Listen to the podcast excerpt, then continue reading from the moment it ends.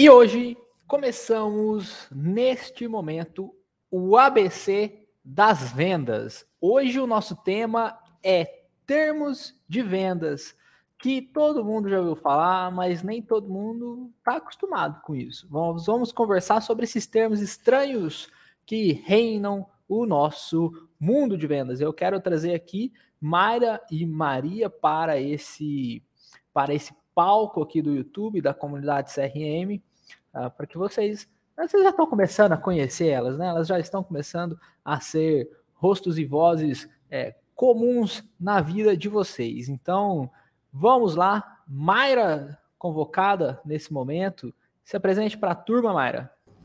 Oi, pessoal, tudo bem? Meu nome é Mayra, sou executiva de vendas aqui no Client. E bora responder uma, umas perguntas de vocês aí hoje, hein? Vamos ver quem vai participar bastante. E agora, com vocês, Maria.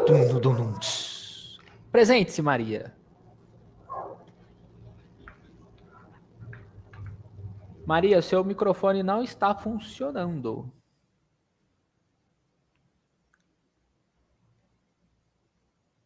Tira o cabo e coloca ele novamente, por favor. Acho que assim vai. Aí sim, boa.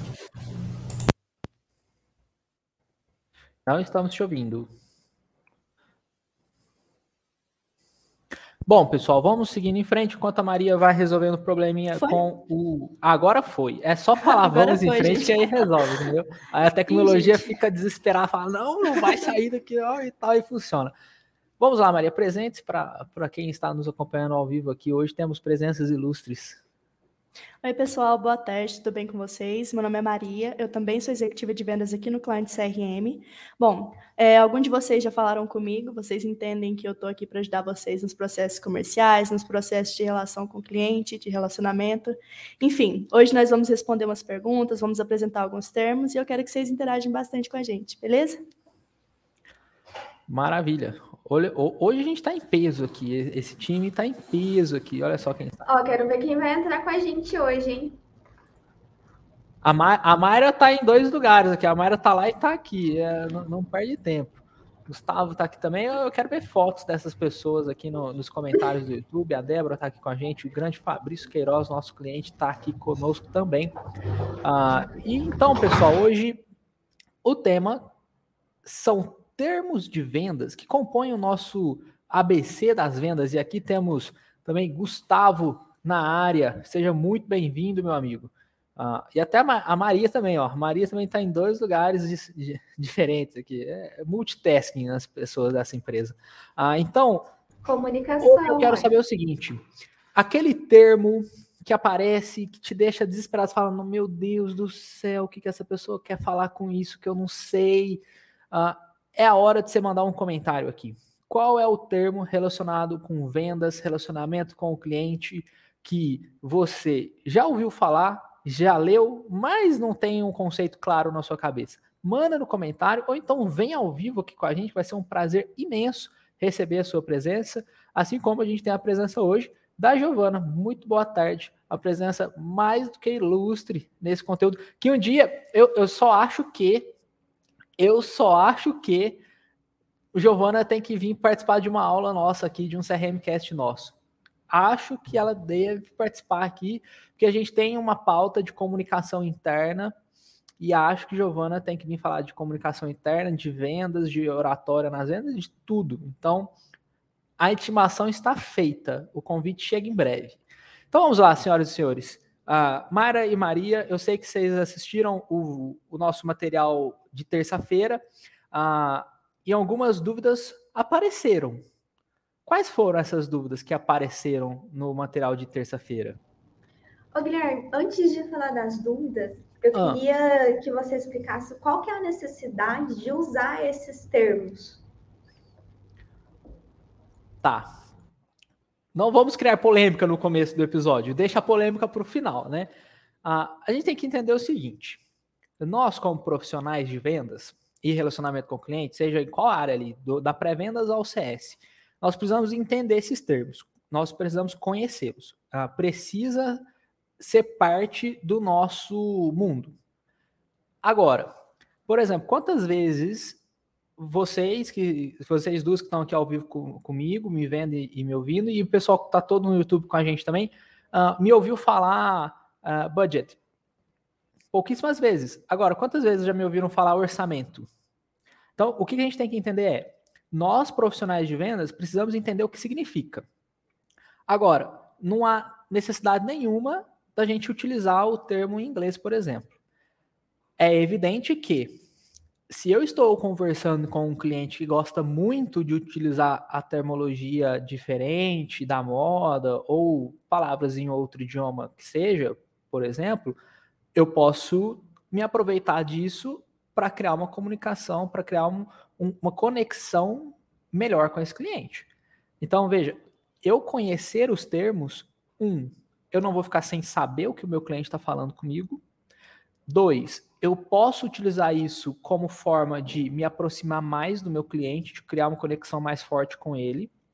E três, eu tenho conhecimento daquilo. Então eu sei o que significa, aquilo é natural para mim. Quando eu ouço, eu não faço isso. Porque geralmente quando a gente ouve alguma coisa que a gente não conhece, a pessoa que está falando consegue identificar quando a, quem recebeu aquela informação não sabe. Então, a, só existe benefício da gente saber dos termos e de conhecê-los.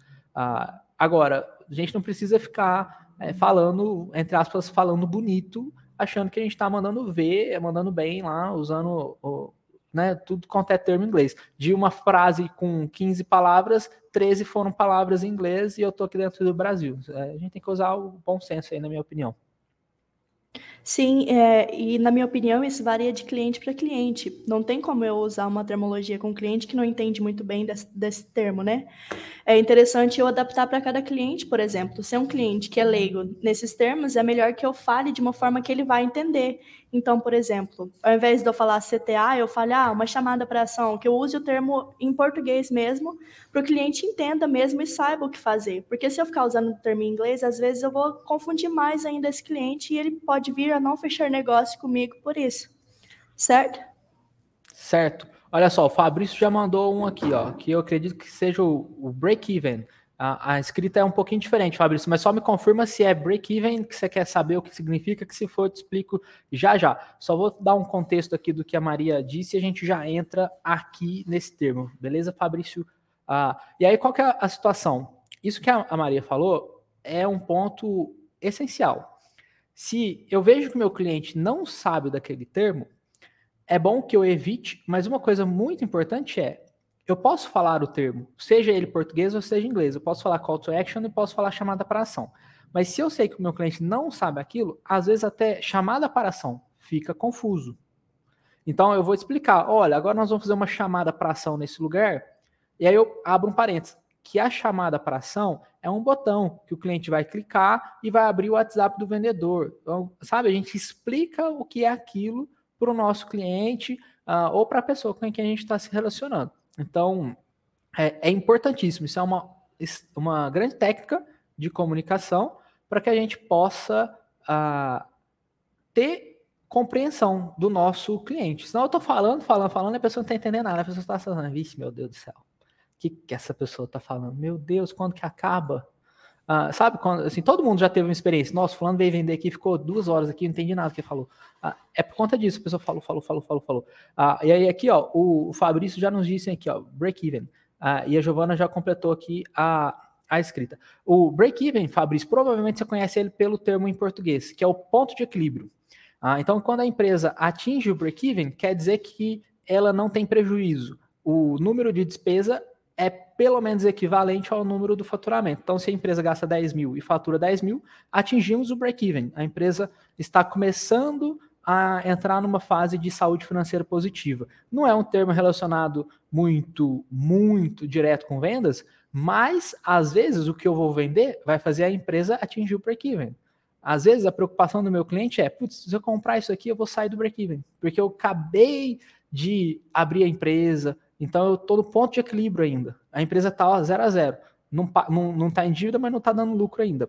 O, então, isso é o break-even. A gente chegou no, no, no ponto de equilíbrio da empresa, que é quando o faturamento começa a pagar as contas. É, Então é isso aí, meninas. Próxima pauta nossa aí. Vamos lá, que hoje eu quero responder perguntas. Hoje eu, vamos, eu, eu quero ver aquela metralhadora funcionar. A Eliana tá com uma dúvida ali também, ó. Cria rapport com quem usa. Então, é, isso que é, é, esse comentário da Eliana vem muito em, em, em, função disso. Por exemplo, se eu tenho um cliente que usa um milhão de termos, se eu usar esses termos da mesma forma com ele, um, eu vou mostrar para ele que eu sei tanto quanto ele. Então ele vai entendendo, ó, oh, essa pessoa que está no mesmo nível que eu. Dois, a gente vai conseguir um entender o outro. E três, ele vai achar que eu sou uma pessoa natural do meio dele, porque a gente se comunica parecido. Então isso favorece o estabelecer o rapport com essa pessoa, assim.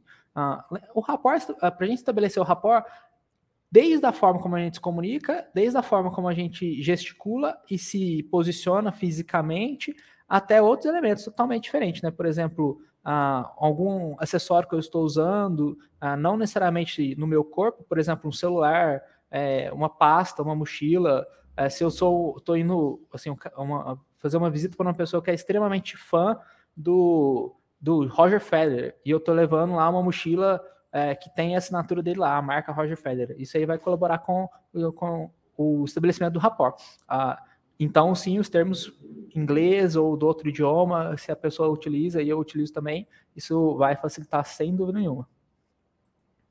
Guilherme, aproveitar que a Giovana está aqui assistindo a gente e comentar que ela fala disso também, dessa questão da linguagem que não é uma linguagem verbal.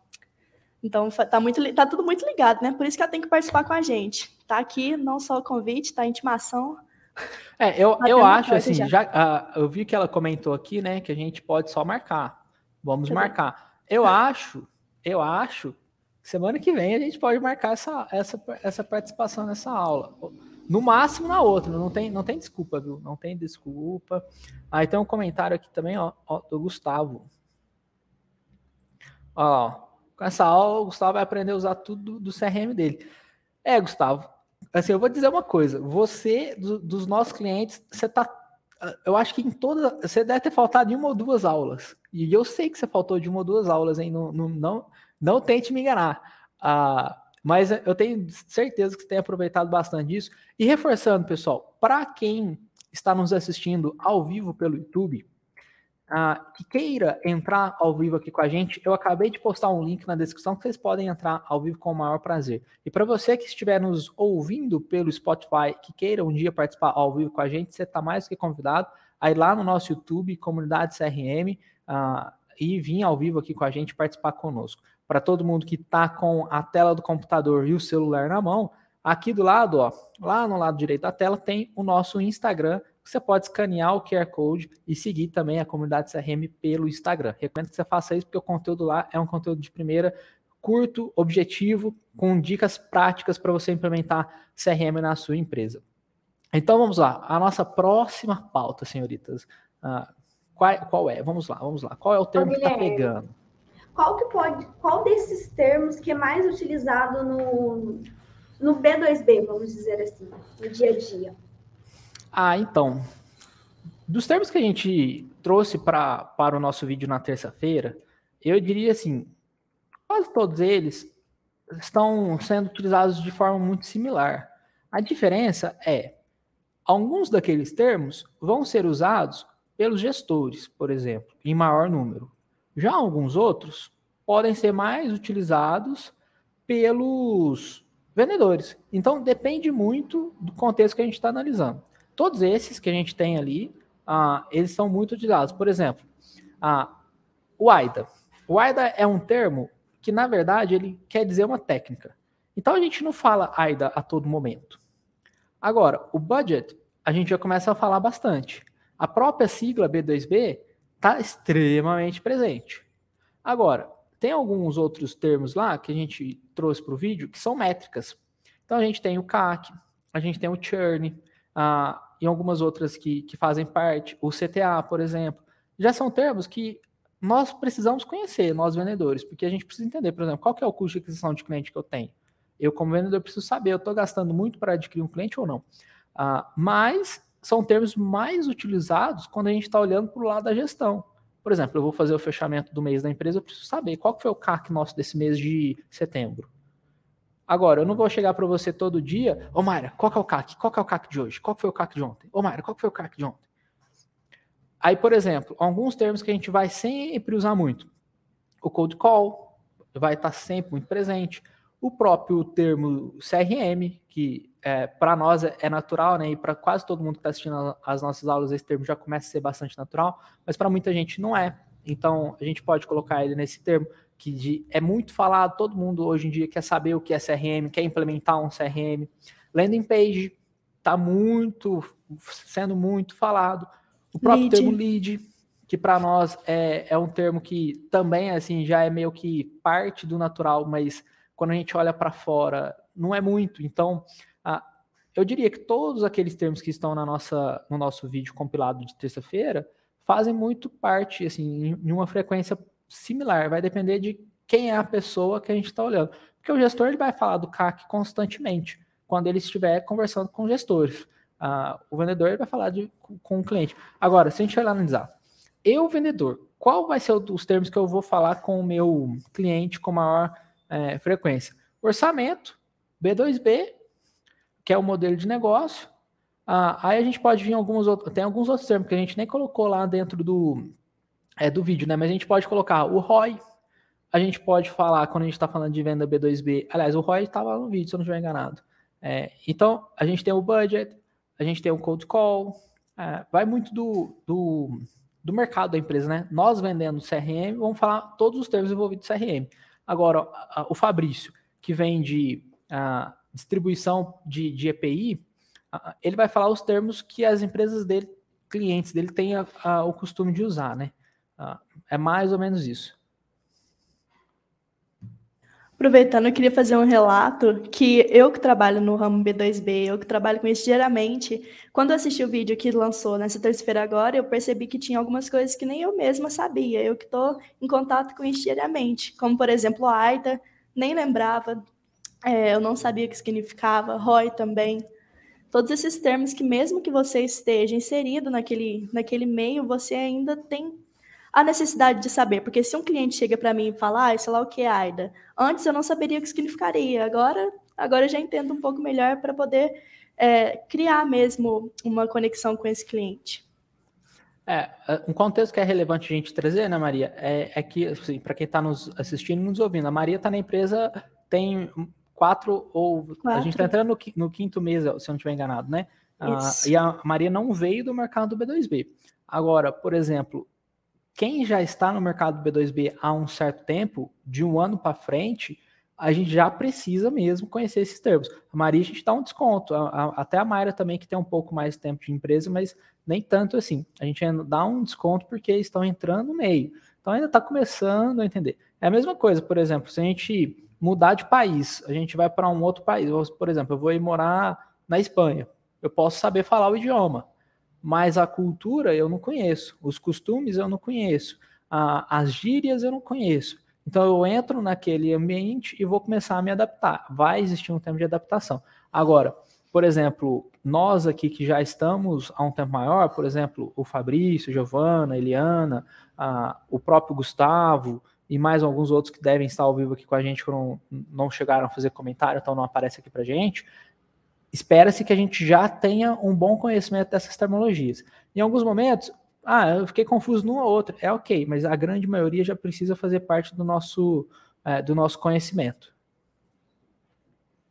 E me fala, Maria, do, além do AIDA, e qual foi o outro termo que, que te pegou aí, que você não lembrava o conceito para a gente poder explicar? Você quer explicar algum para o pessoal que está acompanhando a gente?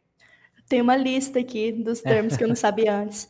Tem o AIDA, tem o BDR, que é uma coisa que eu, eu convivo com isso, eu não, nem sabia. Essa, essa, essa sigla é uma sigla bem interessante para a gente falar aqui. Você quer, quer falar ou prefere que eu fale?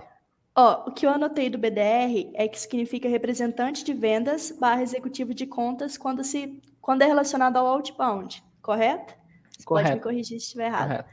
É, eu anotei porque é uma coisa que, que eu e a Mayra, a gente, bom, na minha visão, a gente também trabalha com isso, a gente é essa sigla e eu não fazia a mínima. Aí quando eu vi o vídeo, eu falei, nossa, deu aquele estralo na cabeça, sabe? É, a, essa sigla, ela gera uma certa confusão e tem uma outra também, eu não vou nem entrar nesse, de, nesse detalhe dela agora, que eu vou fazer uma comparação entre o BDR e o SDR. Ah, então hoje a gente vê muita gente falando SDR, SDR, SDR, SDR, SDR, SDR, porque todo mundo leu Receita Previsível, que é aquele livro, é um livro muito bom, inclusive recomendo, quem é do Humber 2B lê, porque ele traz um, uma base bem legal. Mas aí todo mundo olhou, SDR, SDR, pré-vendas é SDR, SDR, SDR, SDR. E o BDR e o SDR são funções muito similares na empresa. É, qual, qual é? Prospectar, encontrar clientes potenciais e trazer eles para o funil de vendas qualificá-los e colocá-los dentro do funil. Qual é a diferença? O SDR faz isso de forma. Uh, ele não tem um limite. De forma livre. pesquisa todo mundo, prospecta todo mundo. Ele, é, óbvio, né, dentro do público-alvo da empresa. Agora, o BDR, ele, ele busca o que a gente chama de conta, conta-chave. O que é a conta-chave? Por exemplo, eu quero vender uh, ah, para o Uber. É, por quê para o Uber? Ah, porque o Uber vai me pagar uma fatura lá de 200 mil por mês. E qual que é o ticket médio da empresa? 2 mil. É. Aí eu, estou vendendo para um ticket médio 100 vezes, para uma pessoa que vai ter um ticket 100 vezes o ticket médio da empresa. Então, é uma venda expressiva. Então, o BDR, ele busca clientes específicos, clientes mais chave. Geralmente, as empresas que têm o BDR, ela tem uma equipe de prospecção outbound e o BDR é responsável por isso. Olha, você precisa trazer as empresas que tenham um ticket no mínimo de tanto. Se você trouxer um cliente com um ticket abaixo disso, não, não é considerado lead para você. A pessoa nem pode trazer esses leads, ela nem vai nem gastar tempo fazendo isso. Então, é basicamente essa diferença que, que a gente tem entre SDR e BDR. E eu e tenho outra... Gustavo... Opa. Pode falar, depois eu ponho a pergunta do Gustavo aqui. Eu tenho outra dúvida, a diferença de BDR para Hunter, que você também comentou no vídeo sobre Hunter. Agora que você trouxe essa, esse termo para mim, esse significado, eu fiquei com a dúvida entre o, SD, entre o BDR e o Hunter de uma empresa. É, uh, o que, que acontece é, muitos termos querem dizer a mesma coisa. Quando a gente fala o Hunter, é uma pessoa que. Quando a gente traduz Hunter, né? Caçador. Então, imagina o seguinte: você tá lá com a espingarda e você tá mirando no teu cliente. Você acertar ele em cheio. Ah, quando a gente fala assim, olha, a Maria é Hunter. A Maria é Hunter. Quer dizer o seguinte: se a pessoa ela vai atrás do cliente, traz o cliente, não tem conversa. Não enrola. Então, o Hunter é um vendedor que ele performa bem em questão de tempo. Ele vende rápido. Então vamos supor, o nosso tempo de venda é 45 dias. Aí, daqui a pouco chega um vendedor novo na empresa. E esse vendedor está vendendo em 10 dias. Ele é hunter. Por quê? O tempo médio é 45 e essa pessoa vende em 10. Então ele é certeiro. Ele vai lá, pega o cliente, pá, vai, fecha no fecha, no fecha. É um cara hunter. Ele vai até o cliente rápido, faz rápido o processo de vendas. É, então é isso que a gente entende pelo, pelo hunter. Meta. Seu Hunter, é. você é Hunter da empresa. É, vamos lá, fechou. Esse mês já. Tá, tá documentado, não. Tá documentado e, e público. Então é isso aí. A gente te ajuda a chegar nessa meta. Ó, o que o Gustavo está falando, o que ele vê muitas dúvidas próximo a ele é a diferença entre prospect lead e suspect que podem trazer para essa pauta. Até um tempo atrás, a gente tinha algumas definições sobre lead, prospect e, e suspect. A realidade é, quando a gente observa é, literaturas distintas, que vêm de origens distintas, até a literatura muda a interpretação desses termos. É, eu acho que é por isso que ainda assim existe essa confusão, né? Ah, mas o que eu vejo é, acontece muito de a gente qualificar o prospect de aquela pessoa, por exemplo, que entrou no meu site, mas eu não sei quem é. Não faço ideia quem é mas eu sei que alguém entrou no site. Por exemplo, eu tenho lá um Google Analytics ah, e ele me fala: ah, hoje entraram 100 pessoas no site. Mas quem foram essas pessoas? Não sei. Hoje passou 300 pessoas na frente da sua loja. Mas quem foram essas pessoas? Não sei. Ah, é o prospect. Aí, esse termo, algumas literaturas vão trocar. Algumas vão chamar de suspect, outras vão chamar de prospect. Ah, então, existe essa, essa confusão da própria literatura. O que, que o Guilherme costuma dizer? Que o prospect é esse cara aí, que a gente não conhece muito bem ele. O suspect, o que, que o Guilherme costuma dizer? É a pessoa que está no, no, no, mundo lá, está dentro do meu público-alvo, mas ela nem passou na fachada da minha loja. O prospect passou na fachada da minha loja, mas eu não sei quem foi. Eu não sei o nome dele, eu não sei o e-mail dele, não sei o telefone, eu não sei nada dele. Ah, e o lead, que é quem mais está comum ali nas literaturas, é quando a pessoa te dá algum contato. Eu consigo identificar a pessoa. Então, ah, eu sei que foi a Mayra que passou na fachada da loja. Ou eu sei que foi a Mayra que visitou meu site. Como? Ou porque eu tenho alguma forma de rastrear ela, de tecnologia, né, que a gente sabe que isso existe, ou porque ela preencheu o formulário meu ali e ela se cadastrou, caiu no funil de vendas. Então virou o lead. Ah, o que, que é importante a gente entender assim, na prática? Eu não preciso preocupar se é prospect, se é suspect, se é lead. Eu preciso entender o seguinte: eu preciso ter no meu funil pessoas. Se você vai chamar de lead, se você vai chamar de prospect. A gente já atendeu o cliente que chama lead de prospect. E, inclusive, brigou com a gente, porque o sistema tinha que chamar de prospect. Aí eu falei, calma, vamos, peraí, que a gente muda o nome aqui e dá um jeito de fazer para você aparecer prospect. Mas ele tinha um conceito claro, eu preciso ter o contato da pessoa aqui no meu funil, senão eu não consigo falar com ela. E eu preciso ter gente navegando no meu site.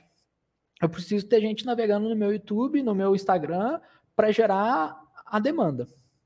Então, a gente precisa ter o conceito muito claro de que aquelas pessoas que estão no público-alvo, mas a gente não faz ideia de quem são, aquelas que a gente conhece. Tem o e-mail e a senha. Ah, então eu espero ter colaborado um pouco, Gustavo, mas é, mesmo essa colaboração minha, eu não vou poder te dizer. O prospect é isso, o lead, esse dá para a gente dizer é isso, é quando a gente tem o contato, e o suspect não dá para dizer é isso, porque a própria literatura ela muda essa interpretação dependendo do, de autores. Uh, então, aqui o César mandou um comentário também. No vídeo que eu falo sobre o ROI, muita gente confunde com o ROAS. Principalmente quando o assunto é publicidade. Uh, o que, que acontece, né? A gente tem o ROI e a gente tem o ROAS. O ROAS a gente não falou no vídeo, a gente poderia ter incluído, inclusive. Uh, qual que é a diferença dele? ROI é o retorno sobre investimento. ROAS é o retorno sobre investimento de mídia. Uh, o, o ROAS quer dizer advertisement, então é quando a gente está falando o retorno sobre a publicidade, o retorno sobre o que a gente fez de anúncio, de mídia. Ah, mas qual é a diferença? A diferença é, se eu investir 100 reais no Facebook e voltou 200, eu tive um ROAS positivo, né? Eu investi 100 reais lá, voltou 200. Então, esse número é o número top. Ele vai estar tá lá, 2. Pus 100, voltou 200. Quer dizer que se eu pôr 200, volta 400 a princípio, né? Vamos fazer essas contas bem hipotéticas. Esse é o ROAS. Agora, o ROI, de fato, ele envolve vários outros dados. Por exemplo, ele vai dizer o seguinte: ah, a gente investiu 100 e voltou 200, mas para fazer essa venda de 200, a Mayra teve que fazer uma reunião com o cliente. O ROAS não considera o custo da reunião da Mayra. O ROI considera o custo da reunião da Mayra. Então o ROI vai falar assim: ó, eu gastei 100 para trazer a pessoa, eu gastei mais 100 para fazer a reunião e vendi 200. Então o ROI foi zero. Enquanto o Rose está falando que foi 2. Olha que interessante. Então são duas métricas que falam sobre retorno em investimentos, só que uma é mais específica, ela fala somente sobre o investimento de mídia, de tráfego, de anúncio, de publicidade, e a outra ela traz a visão empresarial mesmo, toda a estrutura. Quanto que custou para fazer essa venda? Por exemplo, Uh, se a gente estiver falando de uma lanchonete, pegar um negócio bem B2, B2C assim para a gente dar esse contexto. Uh, vendeu um lanche, 30 reais o lanche, lanche caríssimo, né? 30 reais, pá, beleza. Aí gastou 5 reais no anúncio para vender o lanche. O ROAS vai ser gigantesco, 6. Mas o, o ROI, não necessariamente, porque o ROI vai considerar o custo da comida, vai considerar o custo da logística, se teve um frete grátis. O ROI vai considerar essas histórias tudo aí. E aí o ROI vai estar tá lá pequenininho, assim, ah, você teve um ROI de 1,2, 1,5, então, tem, essa é a principal diferença entre ROI e ROAS, que é importante a gente saber. Muitas vezes, provavelmente, o que o César está falando aqui é que ele provavelmente observa algo comum. A pessoa está falando sobre o ROAS, mas ela chama de ROI. Ah, o retorno do meu, da minha campanha foi tanto, mas na realidade não é necessariamente o ROI. Ah, então a gente tem que sempre levar isso em consideração. Porque às vezes a gente fala, ah, eu estou tendo um ROI de 10, nossa senhora, sensacional. Você põe dinheiro ali e vira, é a mina de multiplicar dinheiro. Mas na re realidade, o ROI mesmo é 2, 1,5, 2,5. Quando um ROI é 3, ele já é sensacional. Uh, agora o ROAS não, o ROAS tende a ser sempre maior que o ROI, porque ele considera menos custos. Aí, ó. É pena que o, o StreamYard aqui não mostra os emojis, né? Top aqui no tô, tô aqui no YouTube. Ah, meu Deus. Então, se não, se não for o Gustavo criar a nossa hashtag, não, o Gustavo não veio na aula. É isso aí. Ah, show de bola. Eliana também está dizendo que está gostando bastante da live. Obrigado, viu, gente, pelo, pelos comentários. Ah, é, é, é, bom saber que vocês estão gostando. E aí é aquela hora, né? Tem que dar ó, joinha para cima no YouTube, para o YouTube jogar essa, essa live para um tanto de gente uh, e a gente trazer mais pessoas ainda aqui para a nossa live. A gente tá, tá, a gente está fazendo esse projeto aqui já há 21 semanas. Há 21 semanas que tudo começou, nem parece, né? Mas 21 semanas é tempo. Uh, e aí, meninas, o que mais que a gente pode agregar no nosso ABC das vendas de hoje? Ô, Guilherme, já que você está fazendo comparações aí, qual que seria a comparação entre o Old Sales e o Inside Sales? Tá. Uh, basicamente, é, é, esse termo uh, também é muito confundido, né? É quase igual Roy Rosa, é quase igual SDR BDR, só que o BDR ele é um pouco mais conhecido, então não gera tão confusão. Agora, inbound e outbound, isso aí é, é, é o desespero de quem está começando uma empresa e, e, começa a ouvir esses negócios, né? Uh, a gente tem que sempre lembrar o seguinte. Grande, viu? É, é grande mesmo. A gente sempre tem que lembrar o seguinte: sempre existiu venda passiva e venda ativa. Inbound e outbound, venda ativa e venda passiva, com uma palavra em inglês. Então, o que é a venda ativa? A venda ativa é quando eu, vendedor, saio do meu escritório, levanto a bundinha da cadeira e vou vender. Ou eu levanto a mãozinha, pego o telefone e vou vender. Eu, eu tomo a atividade de vender. Anos atrás era literalmente levanta a bundinha da cadeira e vai vender. Pega o carro e vai, vai vender. Porta em porta, visita as empresas tudo e vai vender, né? Venda B2B antigamente era assim. E muita gente ainda vende muito assim. Inclusive nós temos clientes que vendem muito assim aqui em Passos. Ah, então, venda ativa. Eu vou até o cliente. Eu faço a venda. E o que é a venda passiva? Historicamente, lá atrás, história da carochinha, ah, eu olhava para um shopping, nosso shopping aqui em São Paulo, Iguatemi, maravilhoso, passa não sei quantos milhões de pessoas aqui toda semana. Então tem volume, tem demanda. Eu vou pôr uma fachada top. E aí começa a entrar duas mil pessoas na minha loja por dia. A pessoa entra na loja, pede, eu passo o cartão, ela leva o produto embora e eu não tive esforço para vender para ela.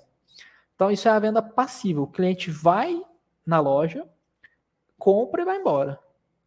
Eu não fui até o cliente, eu não fui lá na porta pegar o cliente no braço, ou oh, vem cá, que você vai comprar de mim hoje? Ele entrou na loja por livre espontânea vontade, ou livre espontânea pressão do marido, da esposa, do filho, alguma coisa do tipo, e foi lá e comprou. Ah, então isso foi a venda passiva. Aí a gente está falando aqui de anos atrás e tal, e isso acontece até hoje, obviamente, né? Mas eu quero trazer para a pergunta específica da Mayra. Ah, aí começou-se a falar de inbound. Quando começou-se a falar de inbound? Mais ou menos uns 15 anos atrás, ah, quem começou a entender a internet falou: nossa, eu posso fazer um site, meu site aparece no Google, as pessoas pesquisam no Google é, problemas que elas têm, e aí ele entra no meu site e compra. Então surgiu a venda passiva online. Maravilhoso, a pessoa entra no site e compra. Quando é um, todo mundo que compra coisa em e-commerce, é tudo venda passiva aquilo lá. Nós estamos lá comprar. E o que, que é o inbound, então? O inbound é quando o cliente vem.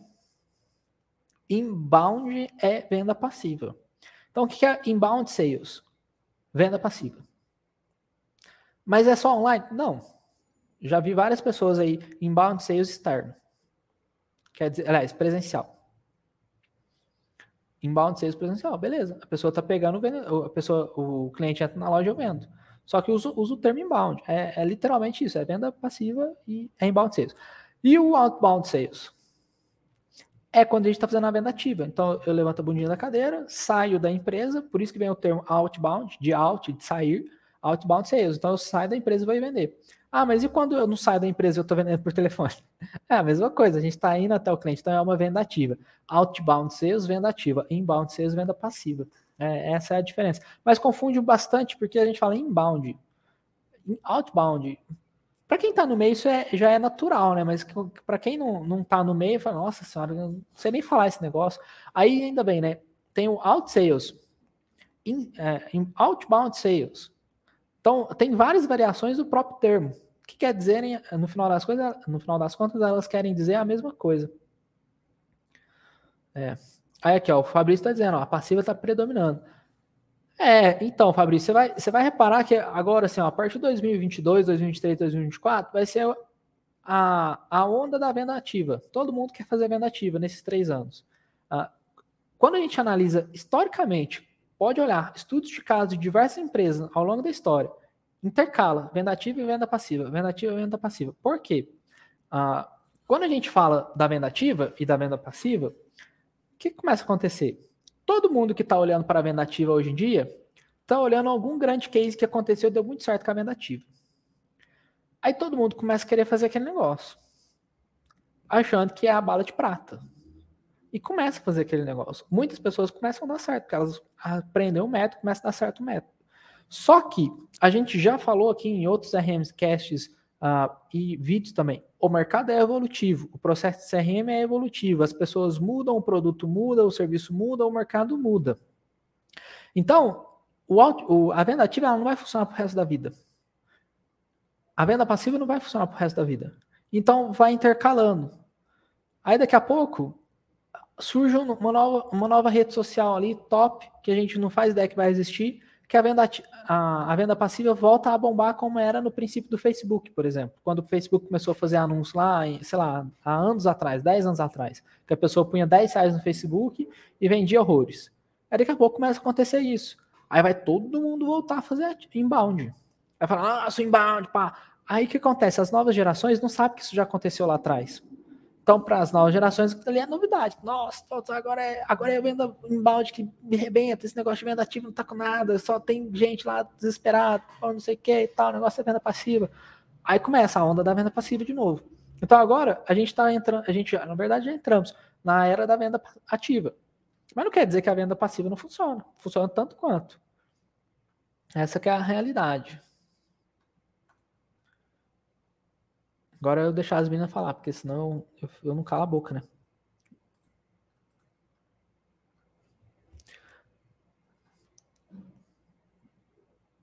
Uma tá esperando a outra falar, então uma Ficou um silêncio. Ficou um silêncio.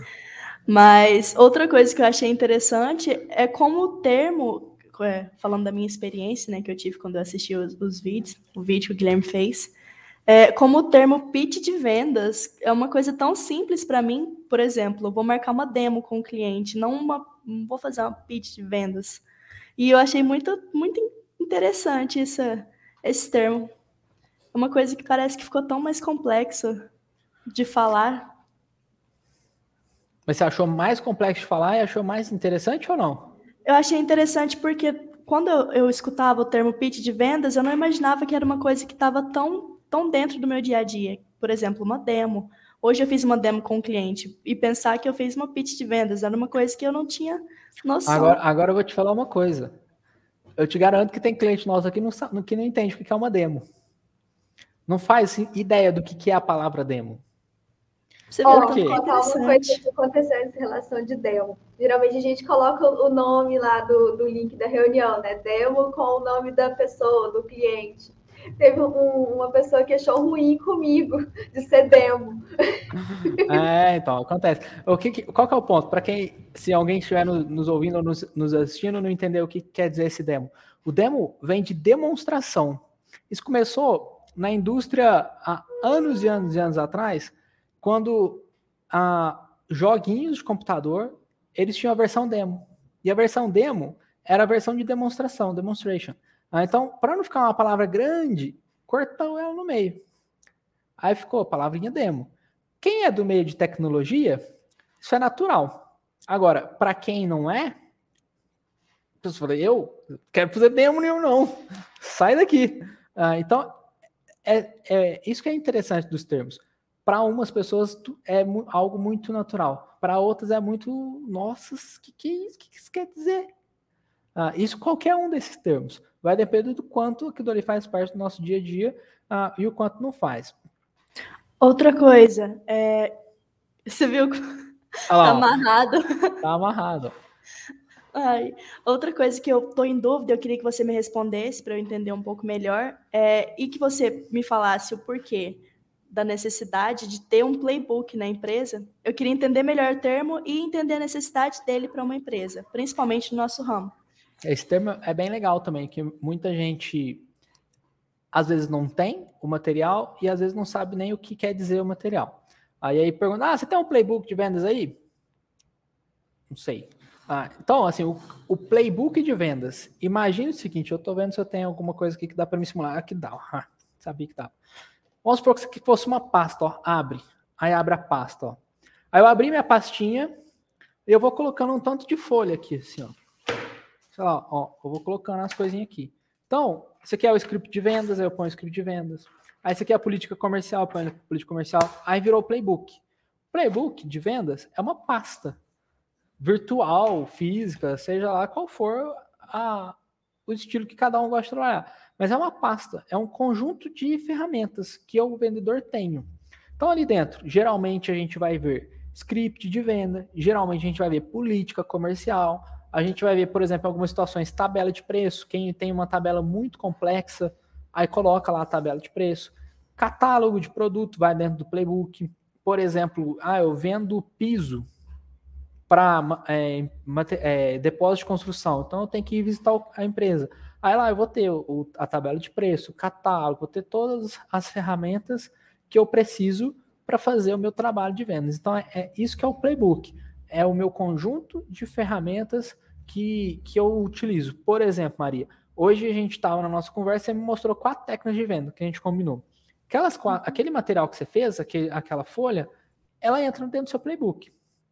Então, pronto, ali é mais um material no playbook de vendas da, da Maria. Ah, e eu acho que eu falei Mayra, né? Não, fala, Falou não, falei certo. certo. É, eu confundo aqui, gente, ó, às vezes eu nem confundo e confundo. Pra vocês verem que não é mentira, ó, tá aqui. É. A prova. Mas eu, eu anotei essa questão do playbook, eu salvei aqui que era uma, um guia para os vendedores. É, na minha visão, é importante a empresa ter um, um playbook, tanto para guiar, guiar novos é, vendedores que entram também, novos STS, novos closers. É interessante separar o material, criar um material para servir como guia mesmo. Exatamente. Principalmente se a pessoa entra na situação que eu entrei, que eu não entendia nada dos termos, não entendia nada de nada. E é interessante a pessoa assistir essa live e criar um documento sobre os termos para já botar no playbook. É uma outra coisa bem interessante, né? Que é, por exemplo, ah, acabei de entrar na empresa, ou estou aqui há pouco tempo, ou às vezes estou até um certo tempo, mas não entendo algumas coisas, gera um documento desse. Não, há, não geralmente isso não, não te gera ônus nenhum, a tendência é só que vai te gerar bônus. E eu estou reparando uma coisa, eu estou reparando uma coisa gravíssima nesse momento. A gente está com várias pessoas ao vivo e a gente só tem oito curtidas nessa live.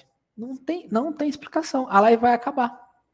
Porque ninguém curte a live. Então, se você está gostando desse conteúdo não quer que a live acabe, o joinha para cima. O dedo não cai quando clica lá no joinha para cima. Pode clicar. Vai ver que acontece uma mágica, troca de cor quando você clica ali. Ele fica escuro. É, é sensacional, é uma experiência única do YouTube. Então, clica no joinha para cima, para o YouTube ver que essa live aqui é boa e ele levar isso para mais gente. E para você deixar nós felizes também, né? Porque uh, dá trabalho, senhoras e senhores, fazer esse conteúdo aqui. Ah, e vamos lá, próximo termo que a gente vai bater um papo aqui. Eu tenho uma Enquanto dúvida. isso, eu vou ver se os números do like aqui aumentam ou não. Se não aumentar, a live acaba. Ó, oh, eu tenho uma dúvida. É, eu tenho uma dúvida entre TVA e LTV.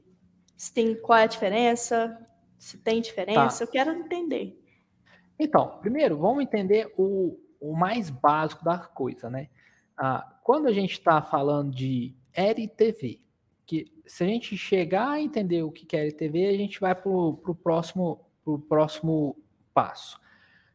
Esses dois termos, eles querem dizer coisas bem diferentes um do outro. Então, o LTV, ele está muito voltado a qual é o valor de vida útil do cliente. O LTV quer dizer isso, valor de vida útil do cliente. Então, ele vai dizer assim, esse cliente tem um LTV de um milhão de reais. Na maioria das bibliografias, Quer dizer que, ao longo da vida inteira desse cliente, ele vendeu, ele comprou um milhão de reais. Ah, então, a forma mais básica da gente interpretar um LTV é isso daí. é dessa forma. Então a gente considera lá, o LTV é, o cliente veio aqui na empresa hoje, comprou mil reais. Opa, maravilha. Aí ele veio semana que vem, comprou também. Aí ele conta mais mil reais, por exemplo. Vamos supor que ele comprou mais mil reais. Aí então quer dizer o seguinte, ele já tem um LTV de dois mil. Aí, vamos pensar o seguinte, ele veio mais um dia, comprou dois mil. Aí o LTV dele foi para quanto?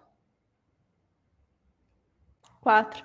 4 mil. Aí, entendeu? A gente vai somando o, o que, que é o valor do, do cliente. Então, aí existem algumas variações dessa métrica. Essa é a bibliografia mais comum que a gente tem. Já outras bibliografias que exercitam um pouco mais o, o termo LTV, ele começa a dizer o seguinte: não faz sentido eu analisar o LTV do tempo único da, da vida e simplesmente considerar, porque talvez eu possa ter tido um cliente que comprou 500 mil de mim. Mas ele comprou 500 mil de mim há cinco anos atrás, nunca mais comprou mais nada.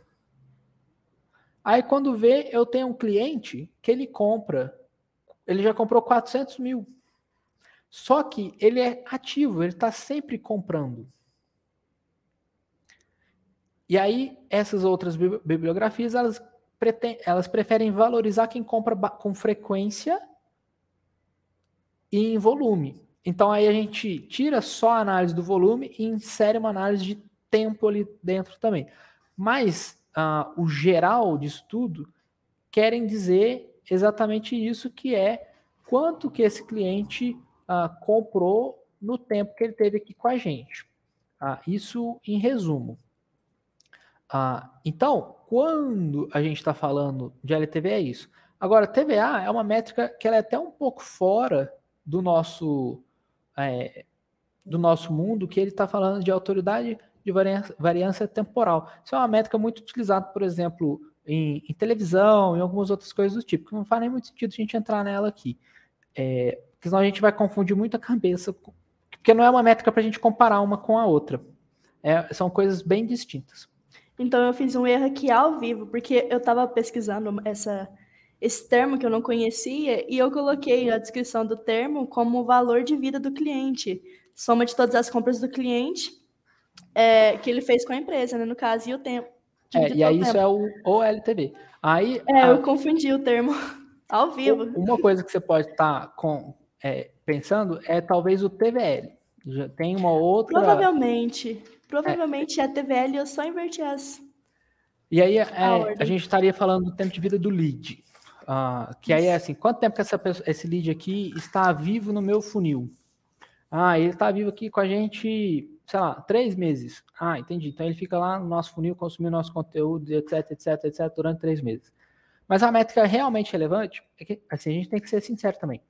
Quando a gente fala, uh, pô, como é que a gente vai ter um departamento comercial estruturado, uma empresa estruturada? Todo mundo fala baseado em dados. Toma decisão baseada em dados. Aí todo mundo quer ter todas as métricas ao mesmo tempo. E isso é um desafio tão grande, porque para a gente ter todas as métricas ao mesmo tempo é uma loucura. Então, o que, que, que eu gosto de dizer? Nós precisamos entender o seguinte: qual é a métrica que faz sentido para mim, como gestor, e para o meu negócio? E para minha equipe? E para mim, como vendedor? O que, que faz sentido? O que, que eu quero analisar? Três, quatro métricas Pronto, começa a decidir por aí. Não precisa ter um milhão de métricas. Ontem mesmo estava conversando com um cliente nosso sobre NPS. NPS é uma métrica que se tiver alguém de CS aqui vai querer me matar. Mas veja bem, eu também sou um cara de CS. Mas eu tenho uma crítica com o NPS. Quem aqui já respondeu uma pesquisa de satisfação de uma empresa que você não gosta? Quase ninguém. O que quer dizer? Então, sempre quando a gente faz um NPS, ele vai ser alto. Aí eu vou gastar um esforço danado para fazer uma pesquisa de NPS. Eu, vai, dar, vai dar mais do que 90. Qualquer um aqui que fizer nas empresas aqui, dos, do, do, todo mundo que fez comentário aqui, eu tenho certeza, qualquer um que fizer uma pesquisa de NPS vai ser mais que 90. Por quê? Quem vai responder é a pessoa satisfeita. A pessoa que não está satisfeita, aí são aqueles 10%. Só que é a pessoa que está muito insatisfeita que responde também, porque ela está pela vida contigo. Agora, aquela pessoa que nem, uh, um termo muito que a gente usa muito por aqui, nem fez nem cheira, ela não, não cheira, ela não vai nem abrir o teu link. Você mandar no WhatsApp, ela não vai nem ver seu WhatsApp. Você mandar no e-mail, ela não vai nem abrir o e-mail. Ou vai abrir vai, hum, vai fazer isso não. Ah, entende? Então, assim, a gente tem que analisar as métricas que vão fazer parte do jogo para nós. Ah, e NPS, para quem não sabe o que é NPS, deixa nos comentários do vídeo, que a gente grava um vídeo de NPS no canal. Nós vamos ter. O Guilherme não gosta do NPS. Não, não é que ele não gosta. Eu prefiro outras métricas. Eu acho que existem outras que a gente gasta a mesma energia e gera um, um, conhecimento melhor. Quer dizer que nós nunca vamos ter um NPS por aqui? Claro que não. Nós vamos fazer, inclusive, uma pesquisa muito em breve, que vai gerar NPS. Mas ela vai gerar outras coisas junto. Uh, não é mesmo? César Spinelli, que está aqui com a gente. E Débora Lemes, que também está aqui com a gente. E é isso aí. Próximo. Próxima pauta que a gente já está próximo do fim. Estamos um passo mais perto do fim dessa, do CRMcast de 21. Quem perguntou, perguntou. Quem não perguntou, a hora é agora, senhores. Ou pergunte agora, ou game over. Mari Maria. Tá, então eu vou perguntar. Tava esperando o pessoal comentar, mas eu quero saber sobre churn, é, a taxa de churn de uma empresa, certo? Mesmo que seja, por exemplo, 3%, eu entendo que é uma taxa alta, uma taxa de 3% de churn. E em outras, se colocasse assim, outras outras métricas, poderia ser uma taxa baixa. Uma taxa de 3%, por exemplo, de churn é uma taxa alta, certo? Você pode explicar o que em relação a essas taxas, explicar o que significa o termo? É, o primeiro ponto a gente tem que entender assim, ó. Muitas empresas confundem o churn. Uhum. Às vezes a pessoa considera o churn simplesmente o seguinte: o cliente não é, não é mais cliente e considera churn. Mas na realidade isso não é um churn. Ah, o que, que é o churn? Cancelamento de contrato. Acontece um churn quando alguém cancela o contrato. Ah, mas eu, o cliente é, é mensal recorrente. Tem um contrato de tempo de um ano, dois anos? Não tem. Se o cara parou de ser seu cliente, não foi churn. Aí foi desistência de continuidade. É, é outra coisa que também tem que ser monitorada. Então, por isso que o churn 3%, 5% é até aceitável. O que a gente tem que analisar, Maria, é o seguinte: qual que é o volume? Se eu estiver falando 3% ah, com 10 clientes, pô, aí é, é BO, porque 10 clientes eu deveria conseguir cuidar de todos eles. Agora, se eu estivesse falando de 10 mil clientes, 3% cancelam, aí já é razoável, porque com certeza a gente já está num volume de vendas muito grande. Em alguma, alguns momentos vai ter cliente que comprou, é, não foi 100% qualificado, teve alguma falha na qualificação, ou o cliente realmente acreditou que era aquilo dali, mas no final das contas ele que resolveu fazer outra coisa no meio do projeto, e aí ele cancelou. Ah, então, o mercado entende que uma taxa de 5% de churn é aceitável. Aí lembra, o ponto principal, o churn é cancelamento de contrato. O contrato Isso. encerrou e não renovou, não é churn, é outra coisa. Tem que ser acompanhado também, mas é outra coisa. Um exemplo Agora a pessoa que comprou dar... lá um ano e parou no terceiro mês, aí é churn. Isso, era isso que eu ia comentar agora. Um exemplo que eu queria dar é, por exemplo, a pessoa contratou o seu serviço por três anos e ficou seis meses. Aí, se ela cancelou com você, é churn. Churn, isso. Agora, por exemplo, ah, o meu contrato é mensal. Então, ela renovou 20 meses. No 21 mês, ela não renovou. Na prática, prática mesmo, isso não é churn. A pessoa simplesmente não renovou. Aí você pode acompanhar, pô, qual é a minha taxa de não renovação das pessoas que encerram o contrato e não renovam? Aí a gente gera uma outra métrica para a gente analisar isso daí. Guilherme, mas por que é importante acompanhar esse churn da empresa? Acompanhar essas métricas relacionadas à desistência, relacionadas a gente tem que levar em consideração o seguinte: custa muito caro, muito dinheiro, muito dinheiro, caminhão de dinheiro, para a gente pôr cliente na base. Se o cliente está cancelando, a gente está perdendo todo aquele dinheiro. O, o, a métrica churn está muito dentro de negócios recorrentes, consultoria, software, é, outras coisas nesse sentido, assim, mas principalmente essas duas, consultorias e software, qualquer tipo de consultoria e software. Ah, e agora também a gente tem muita área educacional também fazendo muito trabalho de recorrência. Então, o primeiro ano, geralmente, de um cliente é só para pagar o quanto custou o cliente vir no, em negócio de recorrência. Se ele cancelou, perdeu todo aquele dinheiro. Ah, então, é importante a gente analisar o churn por conta disso. Se o churn está lá, cancelamento de contrato, 20% tem muita coisa errada. Não, consigo nem dizer o que, mas tem muita coisa errada no processo. Ou a gente está fazendo venda por fazer venda, sem qualificar nada, nada, nada, e está enganando o cliente, porque 20% é um número muito grande. Uh, ou o serviço não está legal e está todo mundo cancelando o serviço. É isso que a gente tem que analisar. Por isso que é bom a gente acompanhar essas métricas. Geralmente, o churn vai dizer, se, eu, se eu, o, a gente entende, parte do princípio que o produto tem que ser bom, senão a gente não ia nem vender o produto, né? Então, se o produto é bom e está tendo churn, quer dizer que o cliente está sendo qualificado na hora de vender. E aí ele gera esse aprendizado para nós. Você viu o comentário do Gustavo? Esse aqui, ó, Camara só Sim. tá rindo hoje. Ah. Pergunta aí, mano. Ah, então ele perdeu o começo, porque as primeiras perguntas foi todas, todas eu que fiz. Ah, tô de olho em vocês duas, tô de olho em vocês duas. Pessoas do meu coração, estamos chegando à nossa uma hora de CRM Cast número 21. Ah, foi um prazer imenso estar aqui com todos vocês. Hoje tivemos uma presença muito especial de vários clientes, vários parceiros nossos. Ah, a gente fica por aqui. Agora, Mária e Maria vão deixar a sua palavra final aqui nesse CRMcast. Vocês vão fazer o encerramento do CRMcast 21. Eu já me encerro por aqui. Um abraço para todos vocês e fiquem com Deus. Vamos lá. Abraço, pessoal. Tchau, tchau. Foi muito bom ter a presença de vocês aqui hoje. Continuem participando mais, viu? É bom quando vocês perguntam, ajuda bastante a gente aqui também. E ajuda vocês a estar tá tirando cada vez mais dúvidas aí cada dia. Sim, eu ia comentar isso agora, que vocês estão muito quietinhos. Mas, enfim, tchau para vocês, bom fim de semana. Aproveita bastante, que segunda quero ver todo mundo trabalhando. É só isso que eu tenho para falar. Terça-feira tem vídeo, hein? É verdade. Às tem 9 vídeo horas. E sexta-feira, às 16 horas, aula ao vivo. Inscreva-se no canal do YouTube se você ainda não é inscrito. Siga o nosso podcast no Spotify e busca a gente lá no Instagram, se conecte todo mundo, eu vou, eu vou, dar uma dica, eu não costumo dizer isso, mas todo mundo que me faz uma pergunta no Instagram, eu respondo ela em vídeo. Respondendo lá, a tua dica que você quer, eu vou te mandar em vídeo. vou entender o que, que você está me falando, vou pensar no problema que você está enfrentando ou no desafio que você está enfrentando, te respondo lá em vídeo para você, no, no, seu direct. Consultoria gratuita. Então, uh, quer ter um contato mais próximo?